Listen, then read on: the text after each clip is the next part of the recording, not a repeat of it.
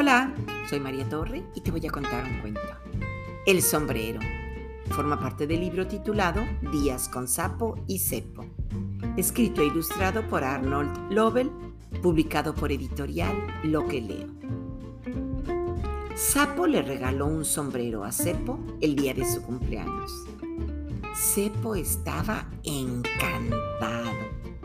¡Feliz cumpleaños! dijo Sapo. Cepo se puso el sombrero. Se le cayó hasta los ojos. Uy, cuánto lo siento, dijo Sapo. Ese sombrero es demasiado grande para ti.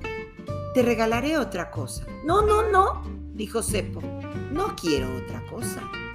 Este es tu regalo y me gusta. Lo usaré siempre. Sapo y Cepo salieron a dar un paseo. Cepo Tropezó con una piedra, chocó contra un árbol, se cayó en un hoyo. Oye, sapo, dijo Cepo, no veo nada. Me parece que no voy a poder usar tu precioso regalo. Este es un triste cumpleaños para mí. Sapo y Cepo estuvieron tristes durante un ratito. Luego, Sapo dijo, Oye, Cepo, ya sé lo que tienes que hacer. Esta noche, cuando te vayas a la cama, debes pensar en cosas muy grandes. Esas grandes cosas harán que tu cabeza crezca.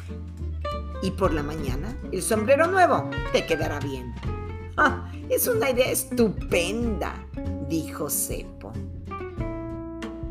Aquella noche, cuando Cepo se fue a la cama, pensó en las cosas más grandes que pudo imaginar.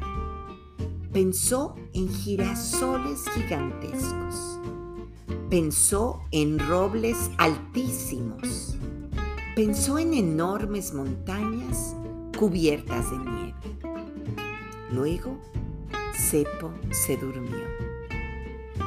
Entonces Sapo entró a casa de Cepo sin hacer ningún ruido descolgó el sombrero y se lo llevó a su casa. Sapo mojó bien el sombrero con agua y lo puso a secar en un sitio caliente.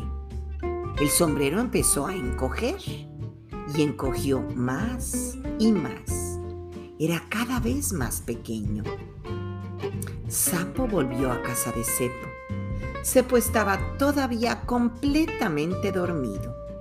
Sapo volvió a colgar el sombrero en la percha donde lo había encontrado. Cuando Cepo se despertó por la mañana, corrió a ponerse el sombrero. Tenía exactamente la medida de su cabeza. Cepo corrió a casa de Sapo. ¡Sapo!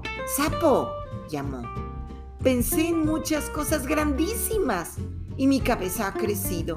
Se ha hecho mucho más grande. Ahora ya me queda bien tu regalo. Sapo y Cepo fueron a dar un paseo. Cepo no tropezó con ninguna piedra, ni chocó contra ningún árbol, ni se cayó en ningún hoyo. El día siguiente al cumpleaños de Cepo resultó un día estupendo. Y, colorín colorado, este cuento se ha acabado.